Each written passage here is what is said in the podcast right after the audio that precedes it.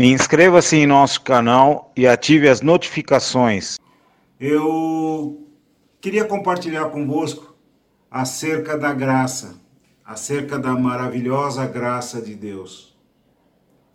Antes da fundação do mundo, muito antes da fundação do mundo, Deus o Pai, Jesus Cristo, a Palavra e o Espírito Santo estavam reunidos decidindo como iriam criar o mundo. E nessa reunião, a pauta principal dos assuntos era o plano da redenção. Ou você pensa que eles foram pegos de surpresa com o pecado de Adão? Muito pelo contrário. O envio de Jesus Cristo foi tratado lá na eternidade. Efésios capítulo 1, versículo 3 a 6 diz o seguinte: Bendito Deus e Pai de nosso Senhor Jesus Cristo o qual nos abençoou com todas as bênçãos espirituais nos lugares celestiais em Cristo, como também nos elegeu nele antes da fundação do mundo, para que fôssemos santos e irrepreensíveis diante dele em amor. E nos predestinou para filhos de adoção por Jesus Cristo para si mesmo, segundo o beneplácito de sua vontade, para louvor e glória da sua graça, pela qual nos fez agradáveis a si no amado. Adão, falamos tanto de Adão, é o nome genérico do ser humano, incluindo o homem e a mulher. Adão, o primeiro homem que foi criado, ele foi criado à imagem e semelhança de Deus. Isso está lá em Gênesis 1, 26 e 27. Só que ele pecou contra Deus e ele foi lançado fora do jardim do Éden. Isso está lá em Gênesis 3, 23 a 24. O que, que é Éden? O que, que significa o jardim do Éden? Éden significa delícia, prazer. Era um lugar cercado da presença e da glória de Deus. Então, o homem, ele vivia cercado da presença e da glória de Deus. E com o pecado, ele foi tirado deste lugar. Com a queda do homem, Adão, né, o primeiro homem, perdeu a imagem e a semelhança de Deus. Da mesma forma, toda a humanidade, toda a raça caída em Adão, perdeu essa característica divina. Sem Cristo, nós somos a imagem e semelhança do primeiro Adão, uma raça completamente inutilizada para Deus. Em Gênesis 5,3 diz o seguinte: e Adão viveu 130 anos e gerou um filho à sua imagem e à sua semelhança, conforme a sua imagem, e chamou o nome dele Sete. Sete quer dizer substituto de Abel. A Romanos 3, 10 a 12 comprova isso. Como está escrito, não há um justo, nenhum sequer. Não há ninguém que entenda, não há ninguém que busque a Deus Todos se extraviaram e juntamente se fizeram inúteis. Não há quem faça o bem, não há nenhum só. Romanos 3:23 diz: Porque todos pecaram e destituídos estão da glória de Deus. O que, que é destituir? Destituir é tirar o que alguém possui, tirar do cargo, demitir.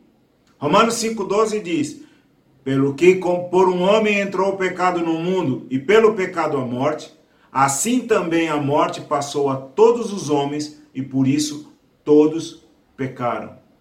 O pecado de Adão trouxe uma sentença para toda a humanidade. É como a escravidão. Os filhos de escravos eram escravos não porque tinham feito alguma coisa, mas porque o seu pai era escravo.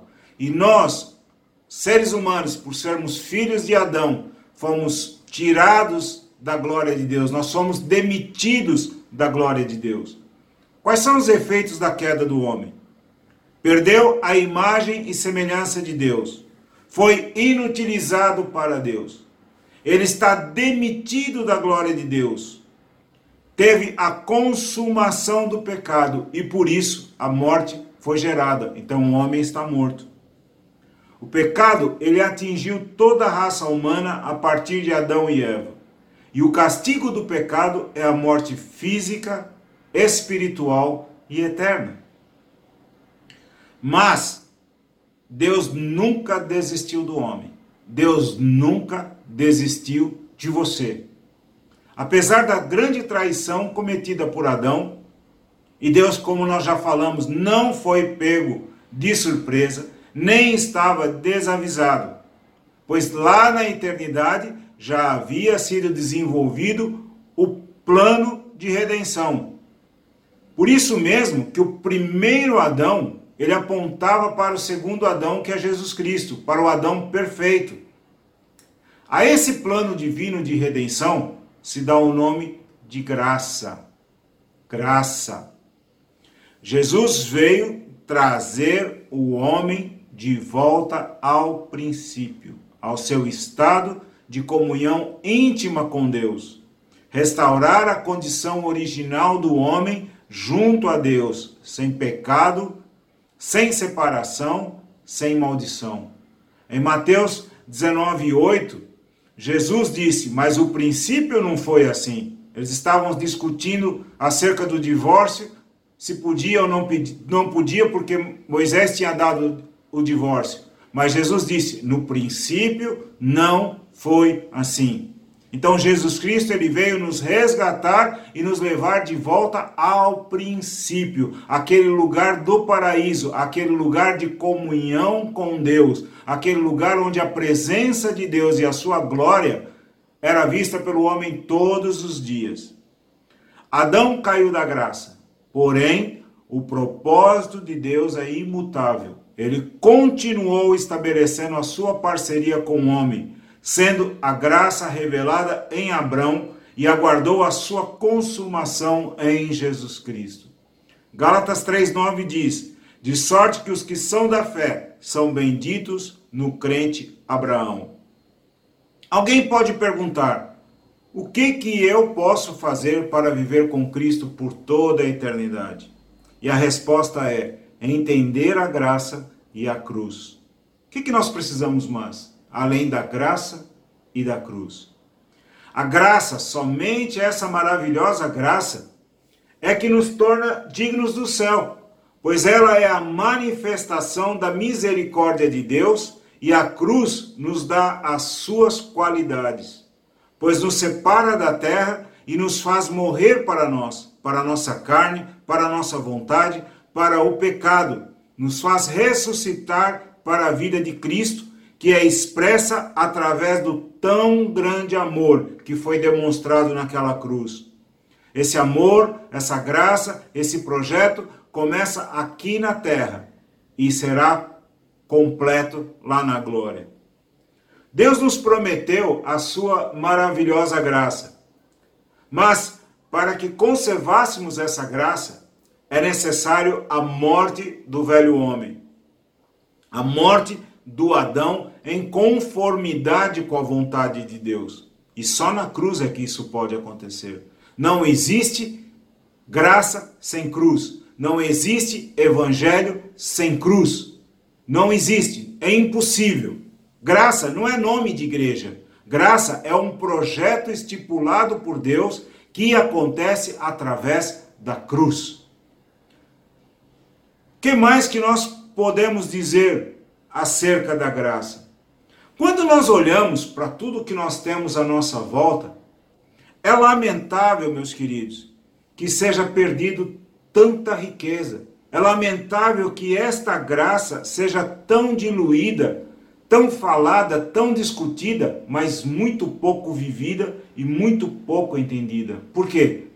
Porque há uma rejeição à mensagem da cruz. Não só a mensagem, mas há uma rejeição da própria cruz. Nós nunca podemos nos esquecer que a maioria do que está aí são inimigos da cruz de Cristo. Não são inimigos do nome, mas são inimigos da cruz de Cristo.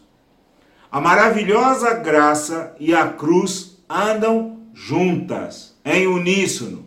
A graça é a riqueza que Deus, o Pai, por sua excelência, nos deu e que só entenderemos o seu altíssimo valor quando nós passarmos pela cruz.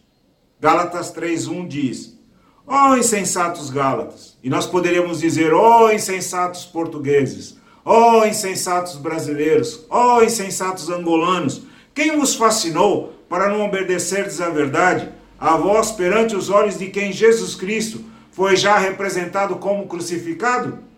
E Gálatas 6,14 diz: Mas longe de mim esteja gloriar-me, a não ser na cruz do nosso Senhor Jesus Cristo, pelo qual o mundo está crucificado para mim e eu para o mundo. Queridos, há muito o que dizer.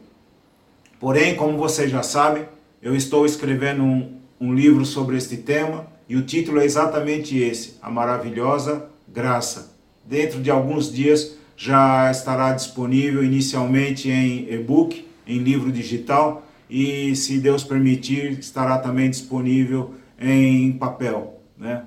E vai ajudá-los, ajudar o corpo de Cristo a entender esta maravilhosa graça.